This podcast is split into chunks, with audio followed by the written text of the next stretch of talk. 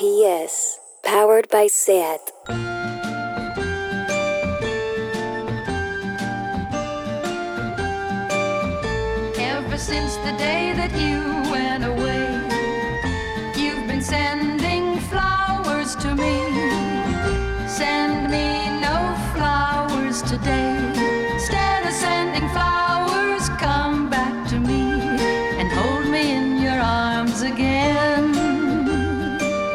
Hola Isabel.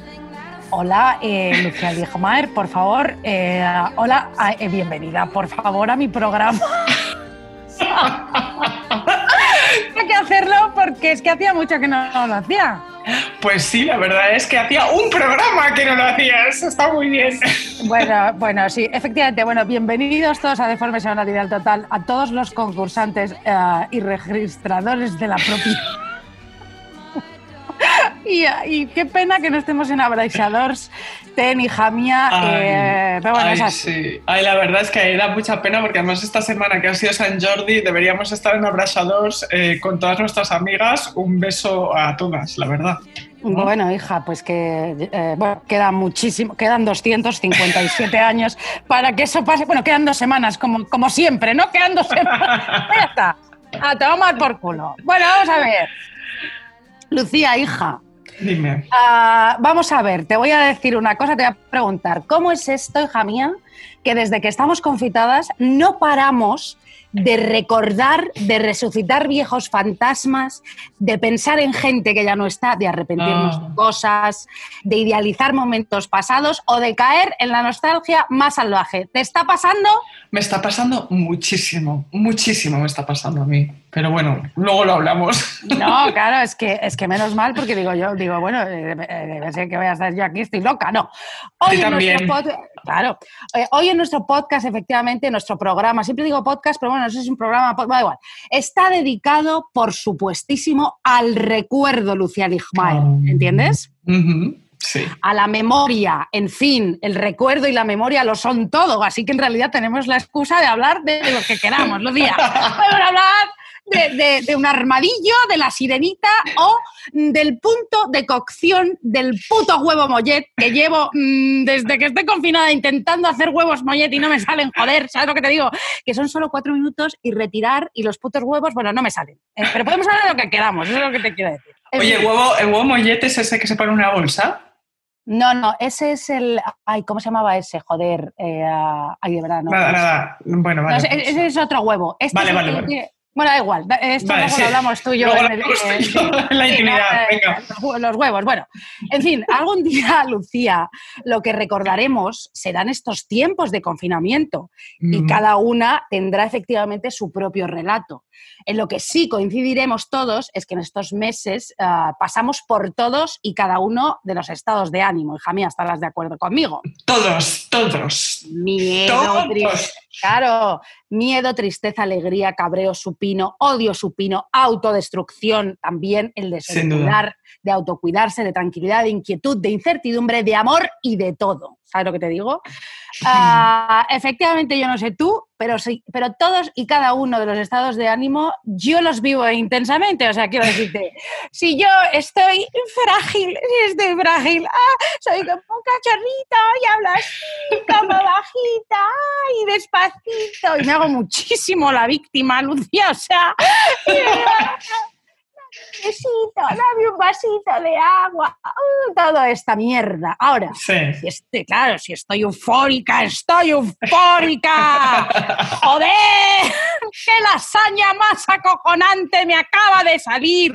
La ricota, Lucía, la ricota, la ricota, cota, co- pero qué ingrediente más acojonante, joder. La ricota es lo más importante de mi vida. Bueno, eh, Lucía, escucha, he, pro- he prometido aquí en mi casa que no iba a gritar porque me he ido todo el edificio, pero qué cojones. Bueno, vamos a ver.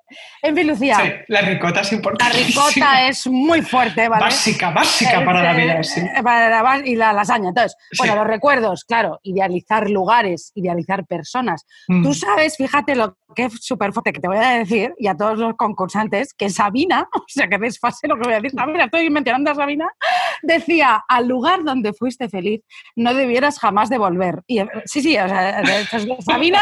Y ahora fíjate lo que te digo que, he pensado. Ya que he mencionado a Sabina, pues no descarto hacerte una metáfora deportiva de aquí a cinco minutos o, ya, o meterte un gol. ¡Gol, Lucy! ¡Te meto un gol! Ay, madre mía, madre Ah, mía. Es que es muy desfase esto. Bueno, eh, también Mecano, amiga, te avisaba. Bueno, todos, todos, lo tienes todos los referentes hoy, ¿eh? Todos, todos, estoy, estoy genial. Los recuerdos son mentiras y que inundan la razón, pero ¿qué sabrán los de Mecano? Porque efectivamente, Lucía, los recuerdos, y todos lo sabemos, lo son todo, hija mía. La verdad es que sí, los recuerdos son todo. El recuerdo es quizás, yo creo, uno de los temas más difíciles, pero también de los más sugerentes también. Como tú decías, mm, todo cabe en los recuerdos. Como dice el poeta William Wordsworth, el ojo interior del alma, Este- el recuerdo, el recuerdo es el éxtasis de la soledad. Este no es Mecano, cariño. No es mecano, este es un poeta romántico. y menos mal. Para aquellos que disfrutan en soledad o aquellos que simplemente tengan mucha vida interior, el recuerdo ahora mismo es un alma muy poderosa. ¿A que sí? Sí, Porque el recuerdo es importante, porque tú con el recuerdo ahora vas a hacer feliz a todo el mundo. Y tengo que decir que vas a hacer feliz especialmente a tus amigas. No Escucha lo que, sí, escucha lo que te voy a decir, porque el recuerdo es el éxtasis de la soledad y es ahora cuando tienes que escarbar en tu memoria reciente, Isabel, Sí. en toda la vida social que has tenido, ahora que tienes tiempo, otra Sí. cosa no, pero tiempo tienes, eh, y de repente, claro, ahora encontrar alguna perla de información en el lodo que es tu cabeza errática de lasaña y de ricota en estos días, ahora es el momento, Isabel, del coti vintage. el Vas- Coti Vintage. ¿Pero el- qué es el Coti Vintage? Cuéntame. El, el coti vintage es aquel cotilleo, aquel escándalo, aquella cosa que se supone que tú no tenías que saber que te confesó una persona borracha en un bar hace seis meses y que tú, por ejemplo, olvidaste inmediatamente, ¿vale? Porque claro, en ese momento de tu vida no era suficientemente importante, porque tú tenías una vida llena de inputs, de cosas que te pasaban. Y bebías dry martinis en el Negroni o en el Coq Ajá. Y te daba todo igual. Y tú descartaste eso que no tenía que ver contigo inmediatamente, porque en ese momento te parecía que esa persona te estaba taladrando con sus problemas, que te estaba dando, claro, la chapa impresionantemente y tú solo querías vivir tu vida, que era en ese momento lo más fascinante del mundo, claro. Mira, yo te voy a decir una cosa. En el, Dime. en el, en el COC, yo, en Sí. la fiesta de, mm, de esto del arte contemporáneo, ¿cómo se llama? Esto de arco. Arco, sí. Eh, chica, a mí me pegaron unas chapas, te lo juro, una- unos chaperos que me iba yo fuera. Eh, Claro. Bueno, nada, solo estoy recordando esto. Sigue, perdón. Sí, ¿ves? Pues, pues tú, si te retrotraes a ese momento, eh, seguro que hubo alguien que te contó algo que, mira, ahora esos retales de la vida de los demás te van a dar la vida. Tú lo piensas, escarbas en el recuerdo. Gente que se lió con gente con no debía.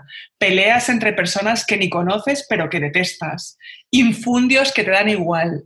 Todo eso, Isabel, ahora es Sí. oro puro. Vaya. tú ahora puedes llamar a tu amiga y decirle una frase que toda amiga está queriendo oír, que es tengo algo que contarte. ¡Qué maravilla! Mira, esa es la frase más importante del mundo ahora mismo. A mí ahora alguien me llama y me dice, tengo algo que contarte y yo le entrego a mi primogénito. O sea, el cotillo vintage, el secreto antiguo, el coti vintage es algo a lo que aferrarte, colega. Pues tienes toda la razón, Lucía Ligmaer. a, eh, a- a ti y a mí nos pasa, de repente. Nos hostia, eh, eh, eso, to- eso, guau, y flipamos todo el día. ¡Madre mía! Bueno, eh, muy bien, ma- No maravilloso. paramos, no paramos, sí, sí, sí. Bueno, vamos a ver, porque fíjate que en el anterior programa evocaba Sí. yo, eh, acuérdate, el recuerdo del amor en primavera como tía. mejor antídoto contra el aburrimiento. Era tan bonito, eso que contaste era tan bonito y era primavera de verdad total. Qué fuerte. Sí, sí, no recordemos, no miremos por la ventana, porque- Vale. Entonces, en el tema que hoy nos ocupa, que es el recuerdo, fíjate, eh, Mm. mm, claro, ya, mm, bueno, vamos a ver. Y entonces, ¿acaso, hija mía, el amor perdido no forma parte obligatoria de la lista top 10 de cualquier persona, hija mía, el recuerdo del amor perdido? Por Porque vamos a ver, hija mía, de verdad, el amor se termina, se acaba. Mm. Quien diga que no miente como una burra, la falta de misterio, toda esa familiaridad, to- todos esos pedos. Bueno, los, qué horror, qué espanto. No, yo no quiero caer nunca en este humor, pero bueno. Pero mira, aquí estamos. que no pasa nada. Los psicólogos, Lucía, advierten que el cerebro no puede sostener eternamente ese estado de exaltación, de felicidad romántica, toda esa droga natural que es el amor. El cerebro tendrá que descansar, digo yo, Lucía y Camilla. Pero tú dirás, tú dirás. Claro. Entonces, Stendhal, que no Anator Anatorroja, decía Stendhal, el amor, cariño, es como una fiebre que llega y se va con total independencia de la voluntad. Entonces, Oh. vamos a hablar. Ajá. Efectivamente, pero claro, cuando la relación ha terminado, estás en shock, muda del asombro, reaccionas negando los hechos durante varios días o incluso semanas. No Sí. puede ser, no lo acepto, debe ser una broma pesada. Se ha terminado, pero con el tiempo la realidad se instala. Ella o él se han ido para siempre. Muchas de las rutinas diarias se han evaporado y una apenas sabe qué hacer con el vacío. A veces te quedas tiesa y paralizada, Lucía, con la boca abierta durante horas. Y claro, pareces imbécil. Y la mezcla de rabia, pánico, miedo, dudas y una pena desesperante te embargan. Los humores varían. A veces ríes exageradamente, teatralmente, para ver si así te crees la alegría fingida. Pero claro, no. Luego ya lloras mm, eructando sola y abandonada. Una decisión tomada hoy, no le llamo, se desvanece mañana. Hoy le has llamado 27 veces y le has dejado un audio WhatsApp de 36 minutos, cariño, porque está loca, joder. Total.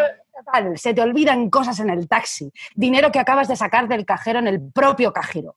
Algunos, huyendo del dolor, salen sin parar y beben como si se fueran a morir o se drogan. Otros hacen mucho deporte. Yo soy de las de la droga y la bebida, yo te lo digo, mm, yo ahora pues no me voy a poner a hacer abdominales porque yo no soy ninguna hija de puta, ¿sabes lo que te Estamos locos, claro que no. Por favor. Otros van al terapeuta u otros simplemente se echan a la cama a llorar hasta que llega el verano y mientras se Mm. lamentan no paran de darle vueltas a la relación de un modo obsesivo. Rebobinan viejos recuerdos, examinan tardes compartidas, momentos conmovedores, viajes de amor, las bromas, los silencios, los comentarios irónicos buscando hasta el infinito las claves de por qué él o ella se fueron, Lucía. Y Sí. entonces, hija mía, empieza ahí a fraguarse la versión de los hechos, tu versión. Mm. Elaboras un inicio, un desarrollo y un final de tu historia de amor.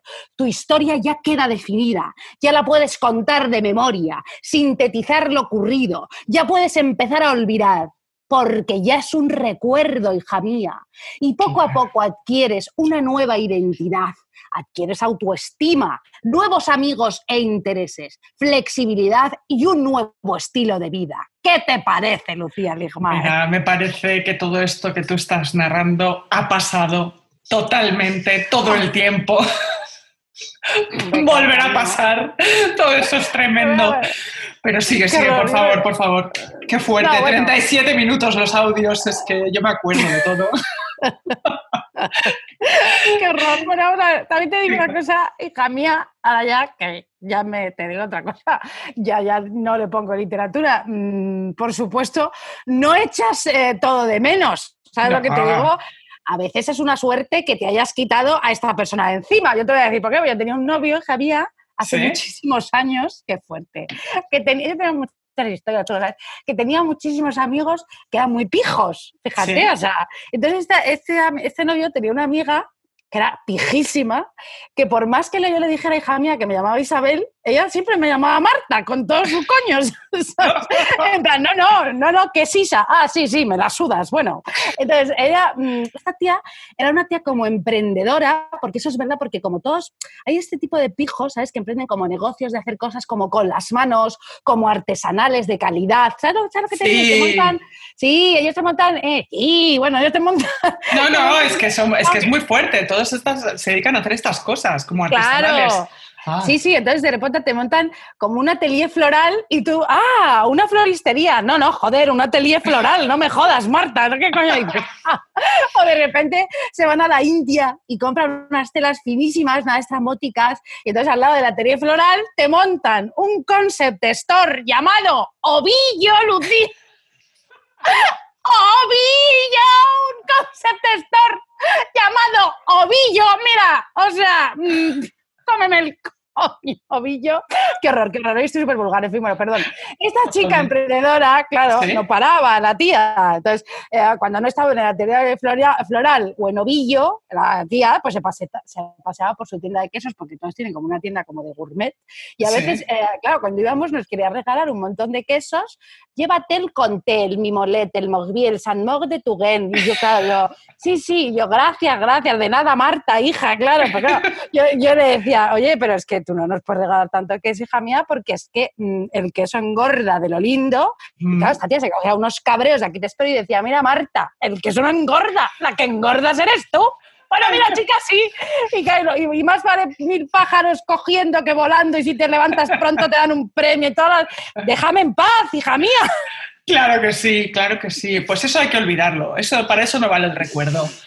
Pero yo ahora te voy a poner una canción, porque esto es un programa de radio, eh, Sí. una canción que a mí me encanta y que me evoca buenos recuerdos, pero no porque la canción sea una época de mi vida buena, no, no, sino porque las buenas canciones tienen la capacidad de hacerte sentir que fuiste feliz incluso cuando no lo eras, porque tú proyectas, pero en el pasado, o sea, proyectas a la inversa. Eso es la nostalgia, de la que hablaremos luego.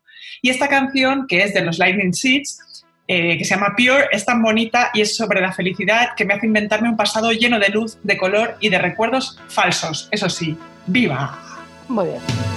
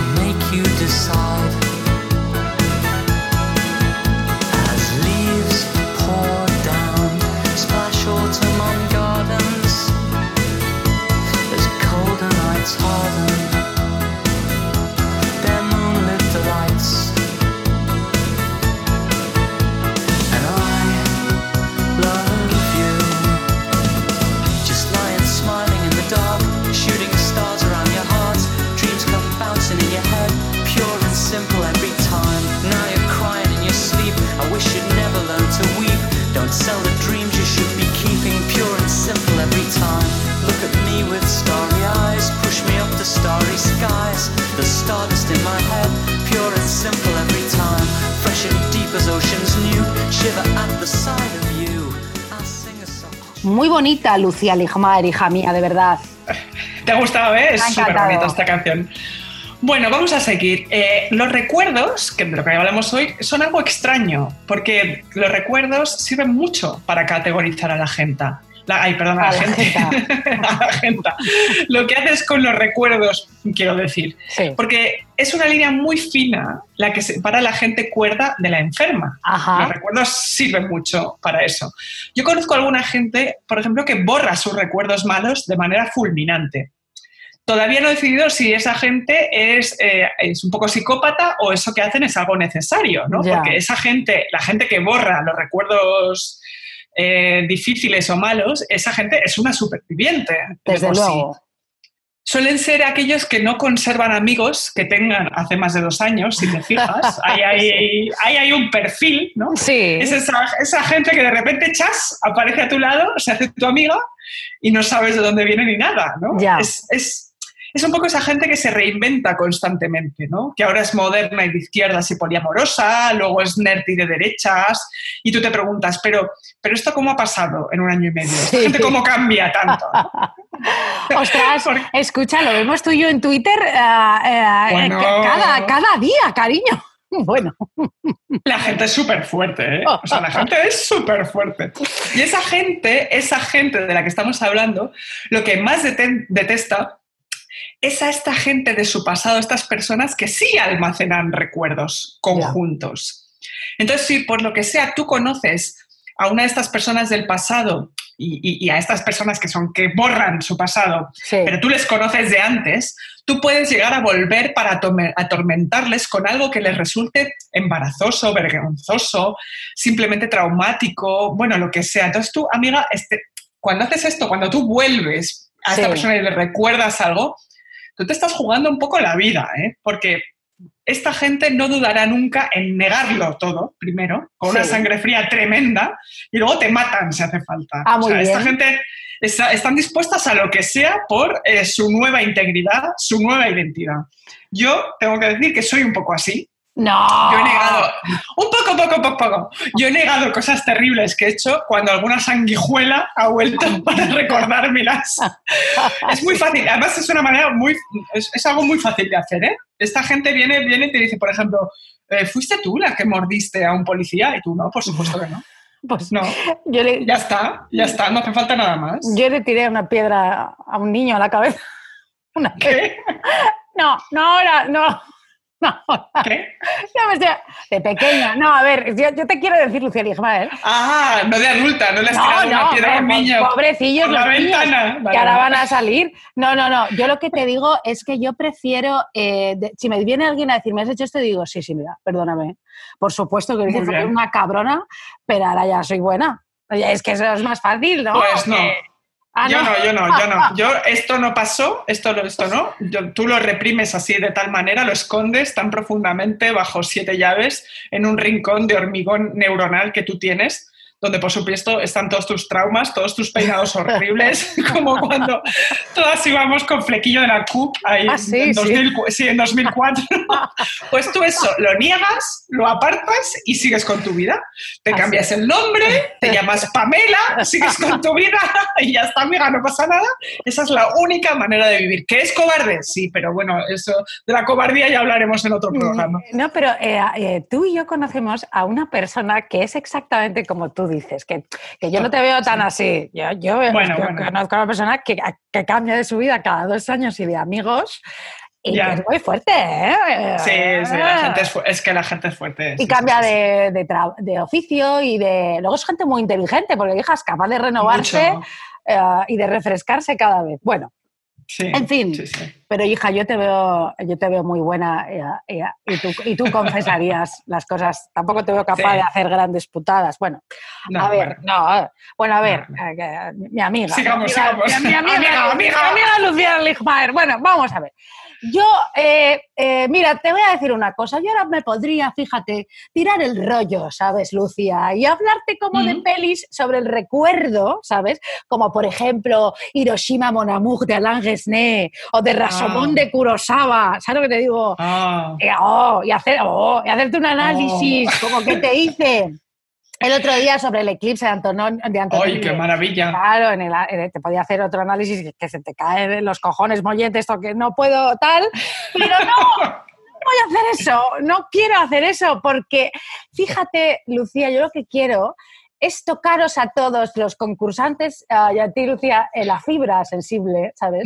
Y entonces, ah, que todo esto que os voy a contar a continuación os vaya directo, eh, ¿cómo se dice eso? A, a las tripas, ¿no? Que, que Ah, asco, tam- sí. tam- tam- también, pero, pero me habéis entendido, porque allí, que, que os vaya a, la- a la- a los- a las, a las emociones primarias.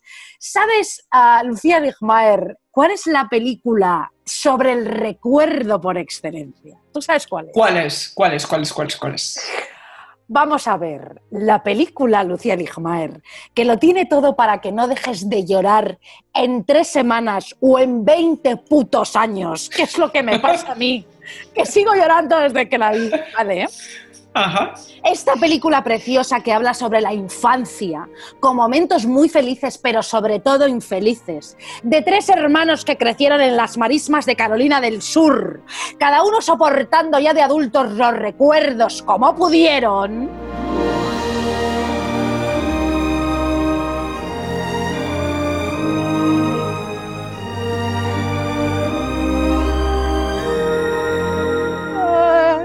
¿Sabes qué música más alucinante? Es que no te Oh. Bueno, creo que sí, creo que sí, creo que sí. Ah, ya espera un momento. Uno de los hermanos de la película se suicidó, pobrecillo. Otra hermana se hizo poeta y se fue a vivir a Nueva York y tuvo la pobre intentos de suicidio. Y el tercer hermano, hermano, el protagonista de nuestra historia, convirtió su dolor, su miedo y su ira en ironía y en sarcasmo y escondió muy dentro de sí mismo todas las heridas hasta que viaja a Nueva York y conoce a una psiquiatra y se enamora de ella como nunca antes se había enamorado de nadie. ¿Sabes quién es él, Lucía Wittmeier? No, no lo sabes. ¿Quién es? Es Nick Nolte. ¿Sabes quién es Oh. ella, Lucía Wittmeier, por favor? Sí, sí. Interpretando a la doctora Lowenstein. Repito, Oh. Lowenstein. ¿Ya sabes qué película es, Lucía Wittmeier? Sí. A ver, ¿y cuál es? El príncipe de las mareas. ¡Joder! ¡Es el, es el puñetero príncipe de las mareas! ¡Viva!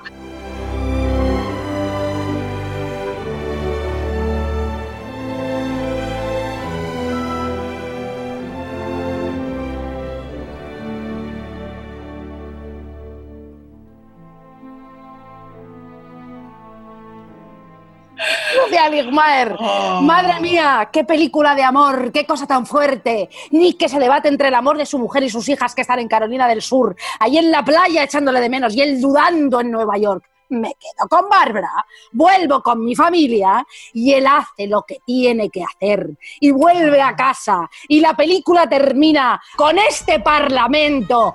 Escucha y llora. Y regresé a mi hogar sureño y a mi vida sureña.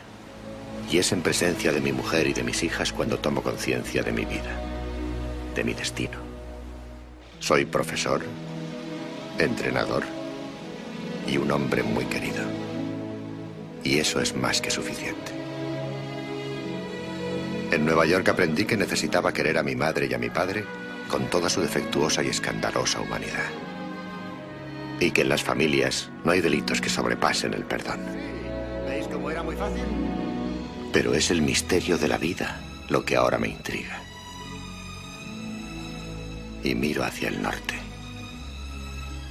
Y vuelvo a pensar que ojalá repartieran dos vidas a cada hombre y a cada mujer. Al final del día atravieso en coche la ciudad de Charleston. Y mientras cruzo el puente que me lleva a casa, noto que unas palabras me brotan de dentro. No puedo detenerlas, ni sé por qué las digo. Pero al llegar a lo alto del puente, esas palabras llegan a mí en un susurro. Las digo como una oración, como un lamento, como una alabanza. Digo, Lowenstein, Lowenstein. Lowenstein, Lowenstein, ¿me puedes explicar? Me muero, Lucía, te lo digo en serio. Que Ay, se, Lowenstein, Lowenstein. que se joda todo el mundo porque es la película más bonita de la historia del cine y encima está dirigida por Barbara Streisand, que se joda todo el mundo también, porque vamos a ver. Tú es que no te has dado cuenta que las mujeres, ¿vale? Y los gays defendemos a Barbara. Me refiero, o sea, es que no la quiere todo el mundo. Esto es bastante chocante, ¿no crees? Esto es súper fuerte, esto es súper fuerte. Además, esta película, que es tremenda como todas las de Bárbara, eh, porque todas son muy fuertes, y Bárbara, hay que decir que es súper fuerte, porque en El Príncipe de las Mareas, como ella, ella es la directora y ella es la guionista, ella le hace decir a Nick Nolte, que esto lo calculó alguien como 72 veces, le hace decir que ella es guapísima, qué guapa eres, Lowenstein, qué guapa eres, lo pasa diciendo toda la película, que es muy fuerte, te lo digo, ¿eh? Y tú tenías una teoría de esto. ¿Te acuerdas que lo dijiste en el informe semanal del teatro? Mm, Dila tú. No. Sí, No, me, no me sí. acuerdo. Sí, que ella, eh, tú decías que ella, el, mm, ella se decía a sí misma en las pelis lo guapa que era, ¿sabes? Sí. Y entonces se abrió un debate, Ah, en la claro, vida. Sí, eso, cuéntalo tú, sobre si ella era guapa o no, que nosotras nunca, nadie había nunca pensado, ¿no? Si era guapa o no, pero ella abrió Claro. ese debate, ¿no? Ella pone, pone sobre la mesa algo que, que- que nadie se había planteado, o sea, que realmente to- todo el rato diciendo que, claro, porque yo es que soy guapa, porque yo no soy fea, yo no soy fea, yo no soy fea, nadie se había planteado que fueras feo, no, cariño, no pasa nada, pero bueno, Bárbara mm, lo puede todo, ella es maravillosa. Efectivamente, mira, te voy a decir una cosa, ahora todo el mundo que está con la serie esta de Unorthodox, sabes que por cierto está bien en la serie de Netflix, no está mal, Sí. pero nadie se acuerda mm, de que Barbara hizo Gentle, ¿te acuerdas de Gentle? Que se Papa, can you disfrazaba... hear me? Claro, Papa. claro, ella se Papa, disfrazaba... can you hear me? ella se disfraza de señor judío ortodoxo y en medio de todo el despiporre del- de la película se pone a cantar efectivamente Papa, can you hear me? Y te voy a decir una cosa, en Unorthodox, esta detox, con cojones, se pone- esta chica, a- ella no se pone a cantar en medio de Berlín, No. Papa, can you hear me? Ba- Bárbara No, sí, no. o sea que... Bárbara, sí, Bárbara. Bárbara sí, yo, pre- que, que vean Gentle, mejor. Gente, hombre, una maravilla, porque Bárbara es muy de pelis nostálgicas, ¿verdad? Sí. Tal como éramos, qué maravilla, ellos se quieren, pero no pueden estar juntos tampoco. Ella es muy de nostalgia. Eh, yo sufro de nostalgia, como Bárbara, soy una Ah, persona tremendamente, muy nostálgica. Lo cual no quiere decir que yo sea una buena persona, entiéndeme, porque la gente nostálgica es aquella que narra su propio recuerdo. ¿no? Está todo, estamos todo el rato narrando cosas que ya han pasado, como tú decías antes, con la ruptura, ¿no? que Mm. lo transformamos en nuestra propia obra de arte. Esa gente somos gente muy peligrosa, porque cuando estamos viviendo algo y sabemos que es algo bueno, ¿no? nos detenemos y decimos, espérate, ¿ves esto? Sí, esto es importante, lo detectamos inmediatamente. Somos vampiros del momento y decimos, esto es importante, lo almacenamos en nuestra corteza cerebral, transformando la música que suena, le damos brillo a algunos detalles para que todo mejore la próxima vez que nos relatemos. Porque como decía Nora Ephron, que, de quien ya hemos hablado, si lo cuento yo, si, si yo lo cuento, yo controlo la historia, ¿sabes? Si yo lo cuento, yo gano. Eso somos los nostálgicos, somos unos controladores. Pues fíjate. muy bien, hija mía, de puta madre. sí. Sí, somos así. De todos los actos nostálgicos, el único que realmente yo salvo, porque a mí me puede, me pone increíblemente sensible y me lleva a algún lugar en el que yo, como tú con eh, El Príncipe de las Mareas, Sí. lloraría eternamente durante días o semanas, es aquel en el que los grupos de amigos se reencuentran, Ajá. ¿sabes? Y con el paso del tiempo todo ha cambiado. Y nada es igual. A mí estas pelis o estos libros que van de esto me vuelven loca. Sí. O sea, tú a mí me pones una peli grupal de esas y a mí me tienes para el resto de tu vida. De estas, por ejemplo, hay una muy chula que se llama San Elmo Punto de Encuentro, una cosa súper fuerte de Joel Schumacher, que es un pasticho entero donde hay drogas, sexo, rock and roll con Demi Moore y Emilio Estevez. Eh, creo que está Rob Lowe también. Ah, Vamos, una cosa impresionante. Pero la que más, la que más, la que más de todas es Reencuentro de Lawrence. Kasdan. ¡Ay, qué maravilla de película!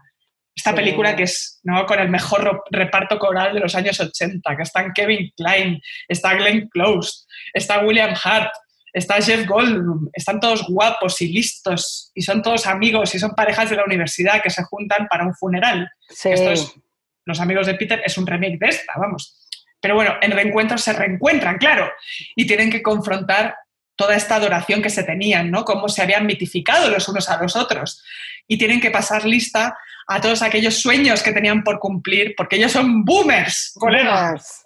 Ellos son de la generación del baby boom y tenían ideales y ahora tienen dinero, tenían amores y ahora tienen parejas y tedio conyugal. Tenían todo por delante y ahora son simplemente gente a la que la vida les está pasando por encima. Ok, boomer, esta es tu vida, este no era tu plan, pero esto es lo que tienes. No eres mejor que los demás, no eres especial, tienes que lidiar con todo esto. Y entonces tú solo te quieres echar miraditas con el que siempre deseaste e intentar que te mire con deseo como si todavía fuerais jóvenes, porque no nos engañemos, la nostalgia no es otra cosa que pretender hacerte creer a ti misma que sigues siendo la misma persona que eras, pero eso, cariño, es imposible. Efectivamente. Y como es imposible, pues yo te voy a poner una canción ahora que se llama. Muy bien. Mm, Claro, Big Town Girl de Cameron Avery, que te va a encantar. ¡Hala!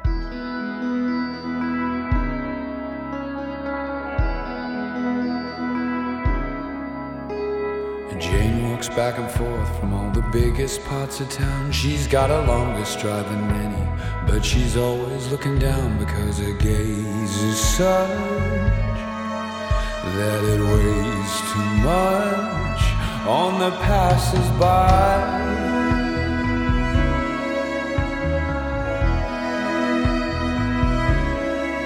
She likes them tall mad, with at least half a brain and a barren chat. Keeps them coming back again, but a long stride and a leopard hide is all I ever see.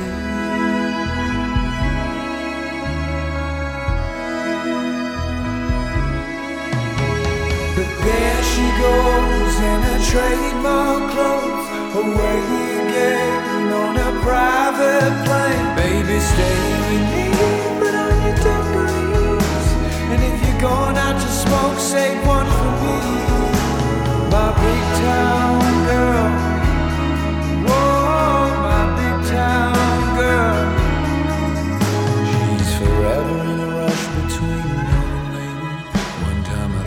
Tried it on, but you know she's a lady. Oh, she's got her way and thinks I'm okay to be her pal.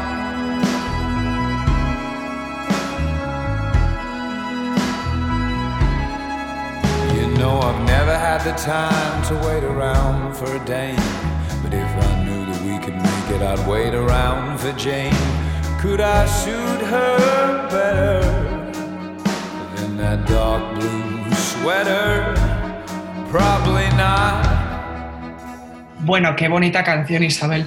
Bueno, ya lo sé, la verdad que, ¿a qué, te, qué te voy a decir? Eh, hago una selección gourmet, efectivamente, para todos nuestros oyentes y para ti, hija mí.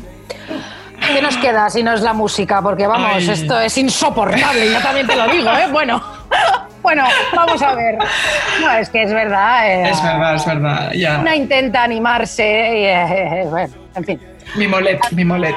Mi molet, huevo, molet. Bueno, Lucía, ah, te voy a decir una cosa. A mí mm, voy a recomendarte a ti, coged papel y boli si, si queréis, si no, pues no. Ah, no, no, además, bueno, no, no hace falta papel y boli porque esto es, esto es un documental que te voy a recomendar. Eh, es un documental maravilloso efectivamente evoca nostalgia y el recuerdo de una buenísima etapa de diversión y de placer y de Oh. gozar y de gozar. Y eso, querida, es digno de celebrar y mencionar y recomendar. Porque para mí, tú ya bien lo sabes, lo más importante en esta vida es disfrutar, Lucía. O sea, yo soy una gozona, yo soy gozona. O sea, a mí me encanta, ¿no? Y, y- además me gusta mucho ver a la gente también disfrutar. Me encanta salir, me encanta, bueno, todo esto. Tú eres eh, gozona. eh, Me encanta la palabra gozona, disfrutona, sí, mucho, mucho, Sí, me encanta. Sí, sí, sí, gozona. sí, burra, sí. bu- bu- burra gozona, eso, eso da igual. Bueno, vamos a ver. Bueno, entonces, yo vengo a recomendar con toda mi pasión, te lo juro, un documental muy deseado por fin, que por fin ha llegado a nuestro querido Filmin, que a ver si, eh, a ver si Filmin, de verdad, eh, darnos una tarjeta de, regalo, porque chica, o sea, te estamos haciendo el agosto. Bueno, Total. y se trata, sí, se trata del docu Estudio 54, dirigido Ah.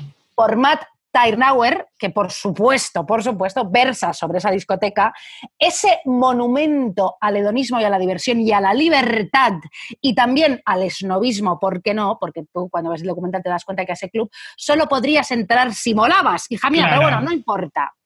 Ese club mítico de música disco, esa discoteca, pretiempos del SIDA, epílogo de la revolución sexual, porque con, con la- mm, cuando ya cerraron esa discoteca, mm, bueno, no, no fue por esto, toque frivolidad, porque ya empezó el SIDA todo esto, pero bueno, fue, eh, marcó un fin de los tiempos, eh, porque además ya después de, de aquella época llegó el horror, eh, la muerte y una etapa de puritarismo importantísimo en Estados Unidos. Bueno, Claro. pues aquel, aquel fue un lugar de culto en los años 70, hija mía.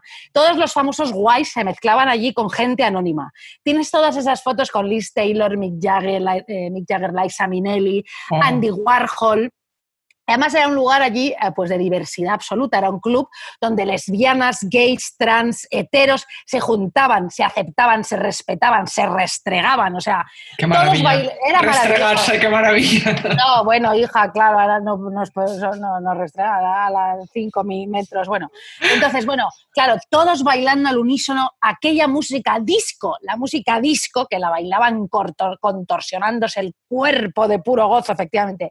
Esa música celestial con esas armonías, ¿no? Y esos arreglos que no podías parar de bailar y que cada vez que movías la cadera te salía purpurina, hija mía. Es que qué maravilla, te lo digo en serio. La música disco que representaba además precisamente en aquellos años 70, pues tú sabes, la libertad sexual, la diversidad que decía antes.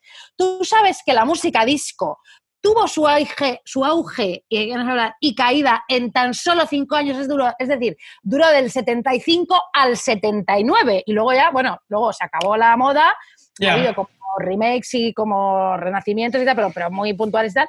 Y tú sabes, fíjate, que luego los rockeros plastas y heteruzos y homófobos y machistas parodiarían y atacarían la música disco en los 80. Claro, ellos equivocadísimos, como siempre, ¿sabes? Bueno, es que los prejuiciosos son lo peor. o sea, Eh, y- bueno, eh, esos músicos de entonces que podrían ser eh, nuestros cómicos españoles de ahora. Bueno, de- en, fin. Totalmente, totalmente, Sí. tienes toda la razón. En fin, bueno, este club que es una leyenda lo cambió todo y solo duró 33 meses, o sea, luego ya chaparon.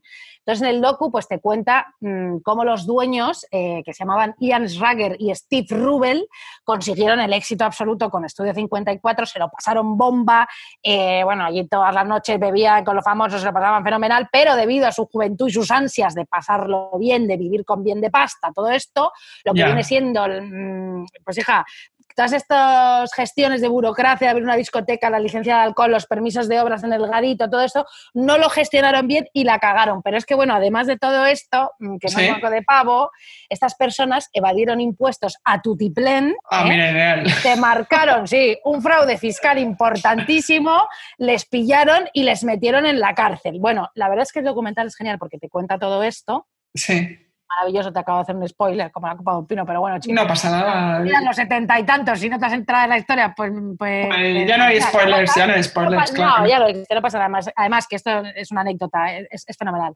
Eh, bueno, ellos te cuentan la historia de ellos, de auge y caída. Ellos además te caen fenomenal y entiendes un poco. Es que fíjate que se dejaron llevar por las circunstancias, hay que esta circunstancia, y por la y por la magia de todo lo que arrastró aquel lugar y te das cuenta, Lucía, de que Sí. un momento concreto en la historia, que esto es muy importante y significa mucho, en lo que la gente, o sea, ese momento concreto de la historia en la que la gente se lo pasó bomba, Claro, y yo, claro, romantizo e idealizo todo aquello, claro. Ahora muchísimo, o sea, lo, ideali- lo idealizo como si lo hubiera vivido yo, aunque no haya sido así, y yo esa española y todo aquello me pille lejísimos y tenga que conformarme con ir a la sol cuando pinche el cuerpo del disco, que me encanta, y que allí no sé si habrá famosas en el cuerpo del disco, que bueno, sí, pero claro, ya quisieran, ya quisieran, me dan igual, porque ya quisieran ser Laisa Minelli, hija mía, pues, eh, no, pues bueno, en fin, de verdad, vedlo, lo pasaréis fenomenal y, y- y, va, es genial, me encanta, me encanta. el- Mira, el- qué, mar- qué maravilla. Ahora que dices Liza Minnelli, eh, si quieres te cuento un coti vintage de Estudio Bueno, 54 hombre, por y Liza. Minnelli, porque resulta que, claro, Liza Minnelli, que es fuertísima, ella iba a Estudio 54, iba todas las noches, todas las noches de la semana, y ella estaba casada, eh, pero ella iba a, a Estudio 54 a liarse con el bailarín, con Baryshnikov. Ah, Entonces, hay muchísimas fotos de ella enrollándose con Baryshnikov en Estudio 54 y, me, claro, al día siguiente su marido veía esas fotos y decía, bueno, eh, tú poco cuál es tu rollo, ¿no? O sea, ¿de qué vas? Si ya estoy, estoy 54, me da todo igual. En fin, una maravilla. Oye, una pregunta. Dime. Eh, Baryshnikov es el que sale en Sexo en Nueva York en la última Claro. temporada, ¿no? Claro. Claro, que- es Petrovsky, Alexander Ah. Petrovsky. Exacto. Ese, ese señor era guapo y bajito. Y, eh, Era guapísimo, guapísimo. Sí, sí. Sí. De hecho, en la serie en Sexo en Nueva York hacen como una especie de bromita sobre Estudio 54, porque Samantha le dice, ah, pero tú no sabes, este hombre era una leyenda en Estudio 54. Bueno, tal cual, lo era, Ah, lo guay. era. Fíjate. Bueno, volviendo al recuerdo, em, también están los recuerdos que te vuelven loco. ¿Sabes? Hay gente a la que le vuelven, hay ciertos recuerdos que te cambian todo y que no puedes avanzar, que te quedas instalado en el recuerdo. Bueno, hija, madre mía. Fíjate. Yo Imagina- uno durante 10 años. ¿Avancé? Por supuesto que no. Claro, 10 Claro años. que. Claro, el recuerdo en ese sentido eh, puede ser un motor muy importante en la literatura y en el arte, porque te permite hacer digresiones, no dejar ahí a tus personajes enganchados pues de por vida en un recuerdo, claro. Eh, por ejemplo, vamos a hablar de otra película maravillosa, Maravillosa. eh, que es Esplendor en la hierba, que esto es una locura, que, que está basada también en un poema de Wordsworth, que citábamos al principio, un, un pro- un poema que dice, nada nos devolverá los días del esplendor en la hierba, pero nos recordaremos, fortaleza hallaremos en lo que de ello nos quede. Bueno, en fin, Muy, una cosa muy bonita. El poema es más positivo que la película, la ya, verdad, jolín, por favor. porque esa película es intensísima, qué barbaridad. A mi madre le encanta, le mando un beso a mi madre desde aquí porque ella es la mejor. Y esta película va de dos seres hermosos, Natalie Wood y Warren Beatty, que yo no sé tú qué piensas, pero yo creo que ellos nunca estuvieron tan guapos como en esta película. Ellos se enamoran, las familias no quieren que estén juntas, aspiraciones laborales, represión sexual, todo juega en contra de esta pareja de jóvenes eh, durante la depresión, ¿no? Porque está ambientada en los años Sí. 30 esta película. Y, y al final, pues no pueden estar juntos. Y entonces ahí se juega un poco mm, la sustancia de todas estas situaciones, ¿no? Que es la pregunta de qué pasa cuando eh, un amor queda interrumpido en el auge del amor. Bueno, pues que te vuelves loca, hija mía. Exactamente. Directamente. exacto. Porque claro, es que es muy tramposo, porque eso es incomparable con cualquier cosa que venga después, porque nadie está a la altura Efectivamente. quien se encuentre en ese fuego cruzado ¿no? de dos personas que han mitificado su amor de juventud, bueno, lo tienen todo perdido. O sea, quien se encuentra ahí en medio, nada, no tiene todo perdido. Porque la fantasía siempre es mucho más fuerte. Tú no puedes competir con eso, porque eso se ha quedado congelado en el tiempo, no se ha desarrollado. Cada uno se ha montado su propia historia en la cabeza sobre lo que podría haber sido y no fue. Está todo sublimado. Una palabra que me encanta, sublimar que quiere decir alabar o ensalzar a una persona o una cosa exagerando mucho sus cualidades, colega. Madre O sea, yo, si yo sublimo con todo. bueno, sí, sí, yo, no, vamos, yo no paro de sublimar. Ellos se han inventado el uno al otro. Es una cosa, claro, es muy literaria, porque esto también pasa eh, en, en una de las obras literarias ¿no? eh, estadounidenses por excelencia, que es el Gran Gatsby. Jay Gatsby también, que es la historia de un tío pobre que se enamora de una mosquita muerta rica, ¿no? Sí, se pasa, ¿cuántos años se pasa Jay Gatsby ahí a- escalando, haciéndose rico como gángster para volver a impresionar a su amor de juventud? O sea, él vive de los recuerdos, él sublima sin parar. Una locura. Eh, a, a mí el Gran Gatsby, tengo que decirte eh, que me lo leí eh, hace muchos años, no me gusta. ¿No te gusta Gran historia. Gatsby? Hombre, Y es, que es muy dura.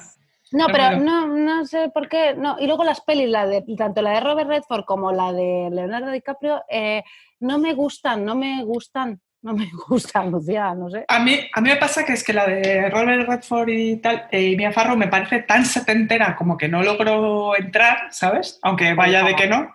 Ya. Y luego la, la otra, la de Leonardo DiCaprio, me parece un pastiche sin sentido. o sea, me parece, me parece un pastichón, vamos. Pero, mm, ¿cómo que no entras en la peli de los 70 personas? Es las, las mejores pelis de... de- de- de- de- No, no, es que, No, sí. está súper mal contada. Es que no, no- total, total, está muy mal contada. Es que como to- porque todo está basado en digresiones que tú no Ah, entiendes. sí, sí, Entonces, claro, no, no lo pillas. Muy bien, hija mía, pues ala. Mira, eh, te voy a poner la canción de Young Hearts, Run Free, de. Candy Staton, eh, evocando precisamente el estudio 54. Estaba buscando canciones disco y claro, mm, digo, va, ¿qué pongo? ¿Lo típico? ¿No lo típico? Al final he tirado efectivamente por lo típico, pero es que esta canción es lo más de lo más. Así que, ala, adelante.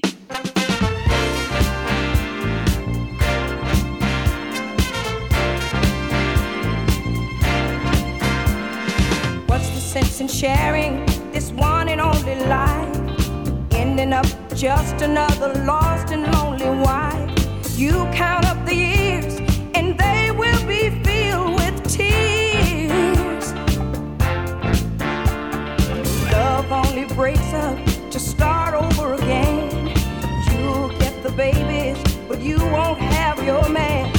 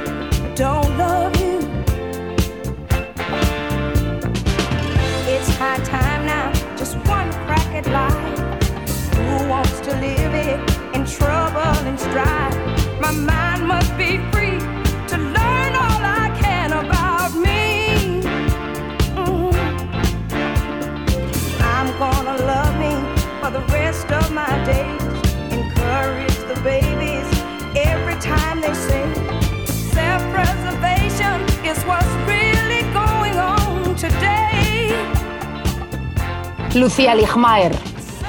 Isabel Calderón. Eh, hoy estamos muy de recomendar eh, eh, documentales y películas y, y todo esto. Claro. Y hoy no es un, hoy no es un podcast, hoy, hoy no es un programa de odio, la verdad que menos mal, hija mía, porque es que. No. No, hay es que no puede ser, hay, que descansar un poco. Hay que descansar, hija mía. Porque claro, también, también te digo una cosa, eh, a medida que más vamos viviendo, eh, claro, mm, los recuerdos mm, y las cosas vividas también te hace pues que te estás convirtiendo, hija mía, en una arpía alucinante porque es que vivir es muy duro, vivir, claro. Es entonces- muy complicado, pero bueno, mira, yo creo que tiene mérito con el lío que hay ahora eh, no estar haciendo podcast de odio sin parar, la verdad. Está Bueno. bien, está bien. Vamos a ver el, el siguiente, si también. ver cómo nos es- sale. Es como de culturita, como ahora, culturita. Bueno, vamos a ver. Vamos a ver, hija mía. Antes estabas hablando del Gatsby. Sí, Y yo quiero recomendar ahora, eh, bueno, otro documental, pero, pero es que te voy a decir una cosa. Yo voy a hablar otra vez eh, de gente en ruinas, como el Gatsby, Ah, que también está y vive en Long, Long Island, ¿vale? sí, sí. Eh, eso que, que os voy a contar y que te voy a contar, hablé de esto en el programa de Mar Giro en Raku, eh, que cada una va a colaborar por separado todas las semanas, qué cosa más rara, ¿eh? Hacemos cosas por separadas, pero así. Y hablé de esto, sí, pero lo voy a volver a hacer porque es que estoy que no paro de pensar en eso. Eh, voy a hablar un poco sobre Great Gardens, otra vez, hija mía, qué maravilla, ¿no? Hombre, maravilloso, maravilloso. Y es que, ¿sabes qué pasa? Que hay otro documental en Filmi sobre Grey Gardens, que no es Grey Gardens, se llama Recordando Grey Gardens, me parece, Sí, o Recordar Grey Gardens, no me acuerdo, que tiene contenido inédito, ¿vale? maravilloso. Entonces, bueno, eh, por si alguien no sabe de lo que estoy hablando, de Great Gardens eh, y de esto que estoy diciendo del segundo documentalito, voy a contar un poco la historia, un poco desde el principio, porque es una historia bastante guay. Dale. Vamos a ver. Mira, resulta que Lee Ratzwill, que es la hermana, eh, la hermana guay un poco de Jackie Kennedy, Jackie Onassis, ¿vale? Sí. Que es una señora elegantísima y estilosísima, por favor, buscadla en Google porque de verdad que, que es bastante... Guapísima. Me gusta guapísima. y, y muy maja. Fíjate, bueno, voy a dar una pija y tal, pero bueno, no sé, bueno, me cae bien. Entonces, ella, eh, Jackie no me cae bien, tengo que decirlo, lo siento No. mucho, ¿ves? Eh, no, Jackie no, No, me cae bien, pero, pero Lee sí. Además me Muy mola bien. el nombre, me- gustaría Lee. a mí llamarme Lee. Hola, Lee. Bueno, da igual.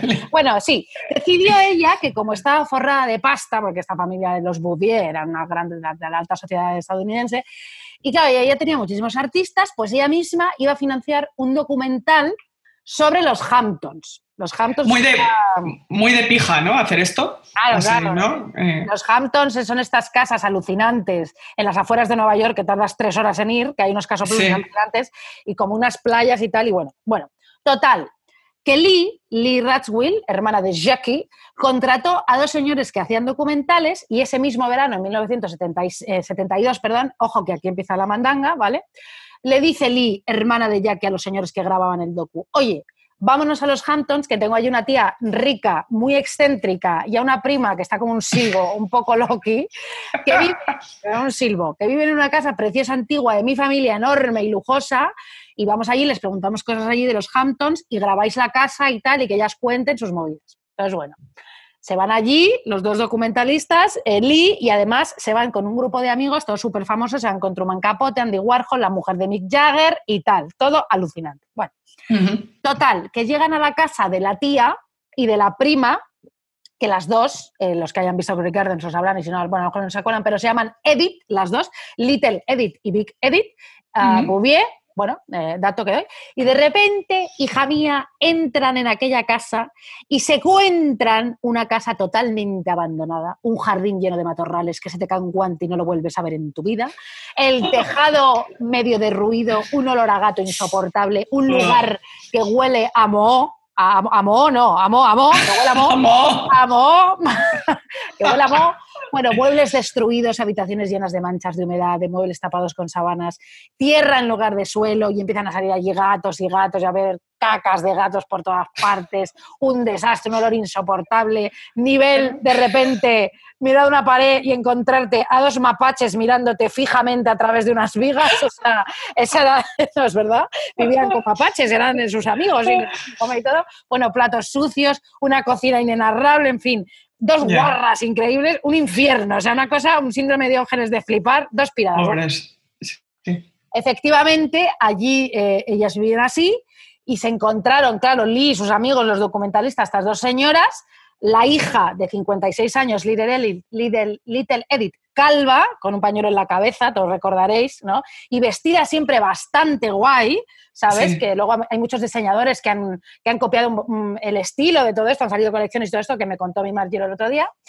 Y la Claro, porque iban como, como con eh, abrigos de pieles, ¿no? Y, y turbantes o algo así. turbante. No, ella, ella Claro. siempre llevaba el pañuelo a la cabeza porque estaba calva y se ponía Claro. como de faldas, pañuelos que le sobraban, bueno, se maquillaba. Ah, qué maravilla. No, bueno. Y luego la madre, una señora eh, eh, mayor, bueno, pues con el pelo largo, canoso y así, pues también muy estrafalaria. Bueno, total. Que claro, Lee, la hermana de Jackie, que pensaba que iba a ver a su tía excéntrica y a la prima guachi Loki, se encuentra con este percal y flipa. Tanto es así que ella y Jackie Kennedy les dan a estas señoras un montón de pasta para que reformen la casa, controlan un poco la reforma, ellas Sí. están allí un poquito tal, y les contratan un equipo de limpieza que llegaron a sacar mil bolsas de basura. Muy Qué fuerte. barbaridad, qué barbaridad. Bueno, todo esto se cuenta, se, se cuenta en el documental de filming, en el del documental inédito que sale, que sale Lee, todo esto tal y cual. Claro. Se cuenta en el original del año 75 de Grey Gardens, ¿no? Por eso mola este documental porque te cuentan un poco la historia. Claro. Bueno, las hermanas Kennedy, bueno, no- Kennedy, Jackie y su hermana, les ayudaron, mm, bueno, también primero porque es su familia y segundo para evitar el escándalo de que las autoridades desaloja- desalojasen a estas dos mujeres de buenísima familia y en ese Sí. momento emparentadas con Onassis, porque en ese momento era Jackie Onassis y no Kennedy, y Mm. claro, bueno, salvan a estas dos mujeres de vivir en condiciones de indigencia y tal y cual. Pero les arreglan la casa y tal y cual y después se vuelven a desentender totalmente de ellas. Bueno, es que tengo que decirte que tanto Jackie como Lee eran bastante malas personas, ¿eh? Ah, sí, Era, sí, eran, muy, eran tías muy, muy, muy interesadas. Esto lo cuenta muy bien Truman Capote, que se peleó con las dos. eh, y bueno, eran bastante arpías. Pero tú sigue, sigue. No, no, pero un momento, me interesa muchísimo este por- Truman Capote, claro, que, que era amiga de- en principio de estas, bueno, claro, luego estas eran Sí. unas señoras eh, pijas de estas sin ningún tipo de empatía y con ninguna noción de lo que pasa en la realidad, que luego se van a hacer ateliers florales y no floriserías. o sea, es que son ese tipo de... Y además, eh, yo no sé si tú sabes este Coti Vintage, que Lee eh, estaba enrollada con Onassis antes, de, antes que Jackie. Y entonces Bueno. Lee estaba convencida de que le iba a pedir matrimonio Onassis. Y luego se descuelga el otro, conoce a Jackie, Jackie le hace ahí un pim pam, soy maravillosa, Ya. y, y se, va con, y se va con la hermana. Y Bueno. Se quedó con, bueno, una cara de, de- de- a cuadros, se quedó claro, Lee. Mm, Es que, eh, bueno, iba a decir una cosa que yo iba a decir, es que los ricos hacen estas cosas, ¿no? De liarse con sus primas, los hermanos, bueno, bueno no, no sé, es todo súper endogámico y súper fuerte. Bueno, Súper fuerte, sí, sí. en sí. fin, bueno, yo qué sé en realidad, ¿no? Eh, no, no tengo ni idea. Bueno, total, sigo un momento con esto. El, Sí, el- sí, sigue, eh. La historia. Entonces, el documental que en un principio iban a grabar de los Hamptons, que iba a grabar Lee, se deja de grabar porque los documentalistas dicen, chica, a mí lo que me interesa es la historia de, toda tu- de estas dos señoras, familias tuyas locas y de esta casa, y no sobre lo que pasa en los Hamptons. Total, que bueno, dice Lee Pina, pues yo no te voy a financiar esto, se para de grabar. Pero claro, los documentalistas, que eran hermanos, los hermanos Mails, que por cierto... Maisels, que era una maravilla. Ah, que- claro, Mails, tú fíjate qué cateta, Mails, claro. No, pero solo lo sé porque como yo le hice de traductora al- a uno de ellos, que era una maravilla, el Albert Maisels, era una y me tuve que aprender su nombre, claro. Hija mía, qué maravilla, pero bueno, bueno, ahora, ahora me cuentas que te, que te- Luego te cuento, sí, sí. que bueno, mm, que por cierto, eh, los dos creadores de grandísimos documentales de los años 70. Sí, sí, sí, una Bueno, maravilla. el de, ¿cómo, ¿cuál es el de los Rolling Stones? Este, ¿Cómo se llama? Era Sympathy for the Devil, sí. Eh, sí, bueno, eh, eh, bueno es, eh, es- es- eh, este lo veía de mucho tiempo, no me acuerdo si, si era guay o no, pero bueno, es matan muy a- guay. eh, este es en el que matan en el concierto.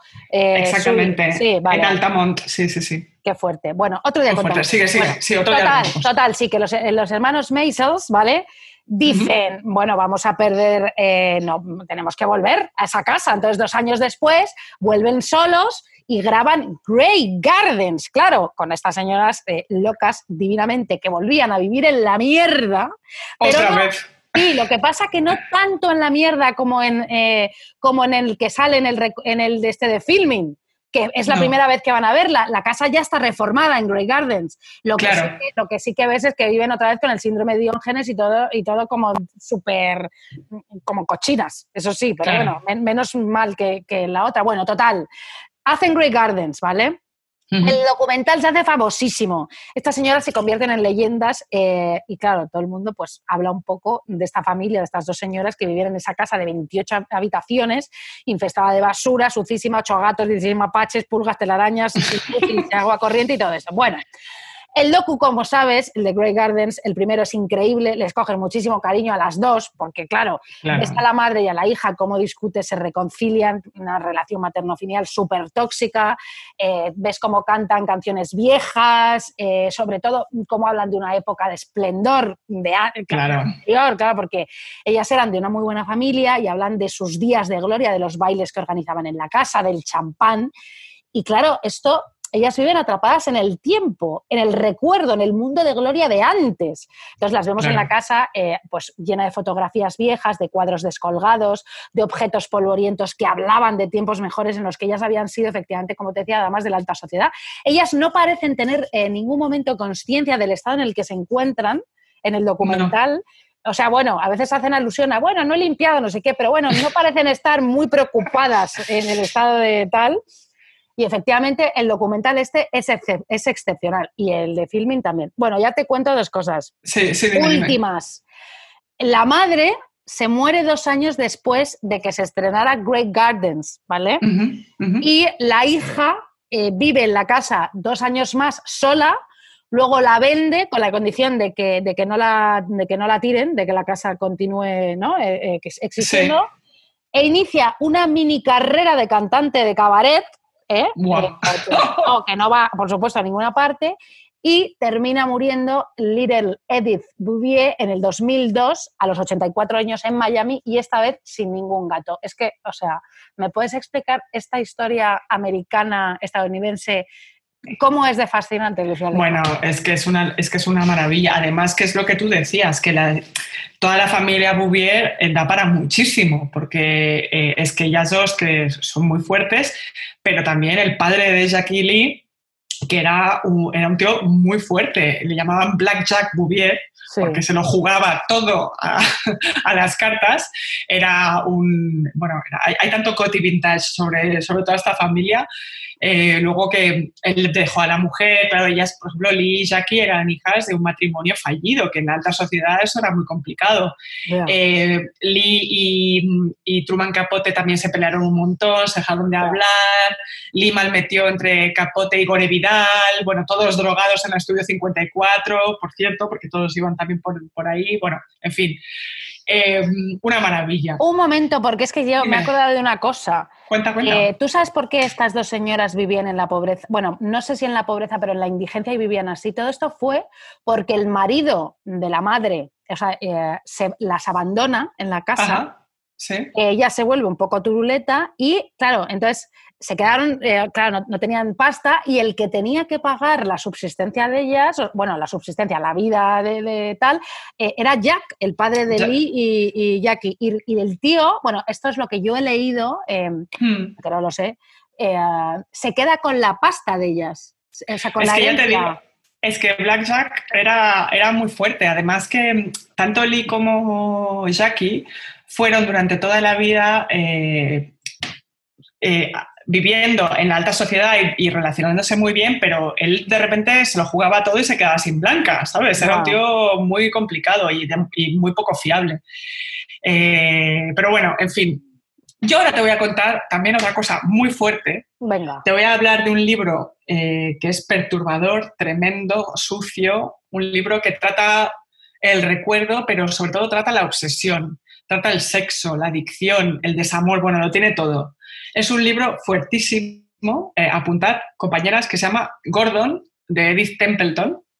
Es un libro que eh, se publicó durante años con seudónimo, porque, claro, la autora era también una dama un poco de la alta sociedad y eh, no quería publicarlo con su nombre. Y además, durante los años 60, en el Reino Unido estuvo prohibido, lo cual lo convirtió en un libro de culto. ¿vale? Eh, es una historia estupenda que trata la historia de eh, Luisa, una joven londinense que justo eh, esto empieza cuando, acaba la, cuando ha acabado la Segunda Guerra Mundial ¿no? y todo el mundo está como intentando volver a, a- a- a la vida de alguna manera y conoce a un hombre que es, no es guapo, sino que es carismático. Sí. Es un tipo así como hablado. extraño. Sí, Ah. exacto, como que tiene carisma, no sabe, que le atrae de alguna manera, no sabe muy bien por qué, porque de alguna manera es carismático, pero es repulsivo a la vez. Bueno, en fin. Y entonces empieza el libro que se conocen en un pub y en una hora, una hora después, se acuesta con él en un banco en un parque. ¿Vale? Así empieza una historia de amor con Richard Gordon, que ta- titula el libro, que es psiquiatra y que la cautiva porque parece ver como a través de ella, ¿no? Sabe lo que quiere, lo que desea, lo que piensa, es un poco así, un tipo magnético. Sí. Y ella, Luisa, queda completamente atrapada por él y se somete a juegos psicológicos y sexuales sadomasoquistas, chavala. Ya. Y acaba teniendo, eh, en medio de todo esto, como una especie de epifanía, ¿vale? Yo sé que aquí, mm, contado, parece que yo se está hablando de 50 sombras de Grey, pero no, es una obra literaria ma- mayúscula, eh, maravillosa. Pero lo fuerte de todo esto es que el libro cuando lo lees es, es, bueno, te atrapa, pero es que en el año 90 y pico, eh, hace no tanto, eh, salió una señora mayor noble a decir que el libro lo había escrito ella. Anda. Sí, que se trataba de una obra autobiográfica, vamos, que era su vida. O sea, que, que- no lo había escrito la. No, no, no, no. No, no, que no se sabía cómo, lo había escrito con seudónimo, con un seudónimo de, no- Sí. de hombre, ¿no? Entonces aparece ella y dice, mira, lo he escrito yo, una tipa como de 80 años, y ella cuenta que dice que esto era su vida, que ella jamás había podido olvidar a- a- al Gordon, de verdad, y dice que es el hombre al que más amó, que ella estaba casada y tal, pero que, que ella no era masoquista, pero que se enamoró profundamente de él, que los dos se habían vuelto locos y que él después se suicidó y que ella nunca le olvidó. O sea, imagínate que esto se lo cuenta esta señora, una viejecita de 80 años, que se había retirado a las Islas Canarias, colega.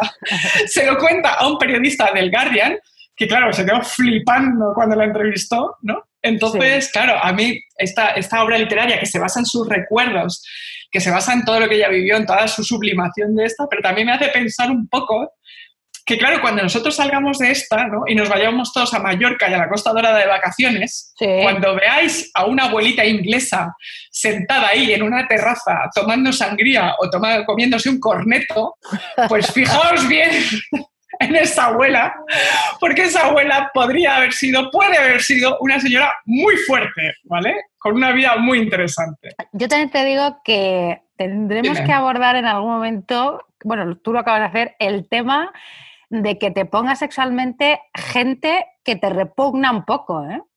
Que su Esto- manera de ser, te- que, que, que, que no, que una persona que te da morbo porque es que no puedes soportarla. Esto es un temón, querida. Esto es, un, esto es un temón, yo creo que hay que apuntarlo para, para tratarlo, porque sí que es verdad, sí que es, Hombre, es muy fuerte. A es mí, muy me ha, fuerte. a mí me ha pasado, ¿eh? Hombre, y a, a mí, y a mí también. Y, a- Ay, qué horror. y lo llevé hasta sus máximas consecuencias. ¿eh? Ya, ya, ya, no, no, es que cuando pasa... ¡Qué es- asco, ah, ¡Qué asco, qué asco!